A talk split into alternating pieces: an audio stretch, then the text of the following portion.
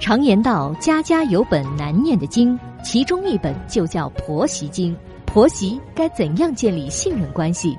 老公又该扮演什么角色？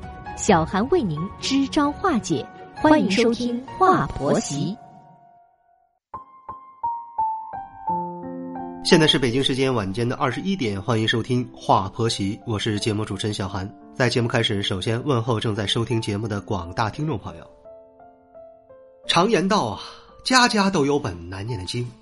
结了婚以后，躲过了夫妻相处的大难题，也翻不过婆媳相处的这座高山。家庭呢，这个大染缸啊，五彩缤纷又乱七八糟的，谁不想自己的婚姻里没有夫妻不和，没有婆媳矛盾，余生就这样刚刚好呢？我们的热心听友张小华呀。通过华婆媳的官方群向我发来私信，讲述了他的案例。张小华呢，出生在一个北方的小县城里，父母离异的他，打小的时候就跟着母亲长大。从小单亲家庭的张小华深知母亲的辛苦，一直都是很孝顺，靠着自己的努力呀，一路考到了北京的某所大学。毕业以后呢，就留在了北京，在一家外企工作。张小华的妻子李小瑞呀。是他的大学同学，毕业以后就结婚了。小两口感情很深，很好，日子过得也很幸福。李小瑞逢年过节就陪着张小华一起回到老家看望婆婆。李小瑞发现张小华有一些恋母情节，张小华的妈妈也很强势，但是因为不在一起过嘛，李小瑞呢也没有太在意。没过两年呢，李小瑞生孩子了。张小华呢，就把妈妈接过来带孩子，婆媳矛盾就从李小瑞的月子里开始了。住进来的婆婆啊，延续着平时在家的习惯，不顾李小瑞的意见，是大事小事都要插一手，稍微有点不满意就骂骂咧咧的发脾气，打破了小夫妻原本的生活节奏。李小瑞在月子里呢，情绪本身就不稳，婆婆这么一闹，每天都濒临崩溃啊。张小华看到婆媳之间的矛盾是越来越深，便从中调节。可她一说话，婆婆就开始哭天喊地的卖惨，说自己一个人孤儿寡母的，不容易呀，把张小华抚养这么大，很是辛苦啊。张小华只能闭了嘴。李小瑞因此得了产后抑郁，日子过不下去了，带着孩子回了娘家。临走的时候，交代了一句话。说婆婆不走，咱就离婚。张小华为了老婆和孩子啊，只好把婆婆这尊大佛呀请走了。我们通过张小华的案例，可以感觉到结婚和如何与婆婆相处，这是一个多少年来亘古不变的永恒难题。处理不好，就会破坏夫妻之间的感情。所以说呢，和婆婆打交道啊，是婚姻里的必修课。那么以下几点一定要牢记，小韩给你出几招。第一招要注重细节，关怀老人。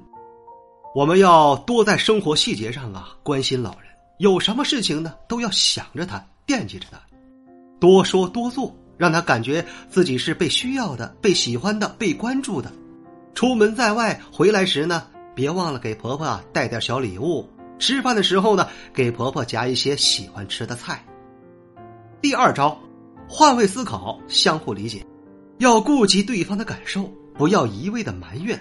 老人年纪大了，与年轻人的思想习惯肯定是有所差异的，不要用自己的衡量标准来衡量对方，挑剔只会让矛盾激化。要试着站在对方的立场上看待事情，我们需要共情。第三招，真诚相待，亲近感情。像关怀母亲一样来关怀婆婆，不要让她觉得生疏，要培养两个人之间的亲近感，真正像一家人去相处，不要心怀芥蒂，真诚的对待对方。第四招，沟通交流，耐心倾听。有任何事情啊，我们都需要面对面的交流，面对面的沟通，多倾听，和婆婆说一些真心话，拉一些家常。问问婆婆的生活起居，向婆婆询问意见，寻求帮助，也帮助解决一些实际的问题。我们要多一点耐心，增进感情，让她对你产生依赖感。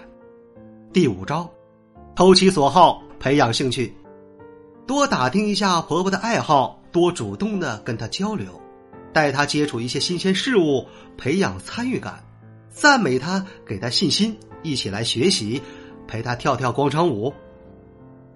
在婚姻关系里，有着很多错综复杂的人际关系要处理，另一半的家庭、亲戚朋友都是必然要接触到的。结婚以后呢，不可避免的是要面对处理好婆媳关系这一点。很多人都觉得婆媳是水火不容的，婆媳问题的案例比比皆是啊。其实婆媳关系呢，和夫妻关系是一样的，都是要互相信任、互相包容、互相理解、互相尊重。学会理解，共同进退，才有和和美美的好日子过呀！以上五招，您记住了吗？这里是华婆媳，我是小韩。如果说你喜欢本期的节目，欢迎您点击订阅并转发与分享。如果说你饱受婆媳矛盾带来的痛苦，可以加入到华婆媳的官方群。再次感谢各位的聆听，我们下期节目再会。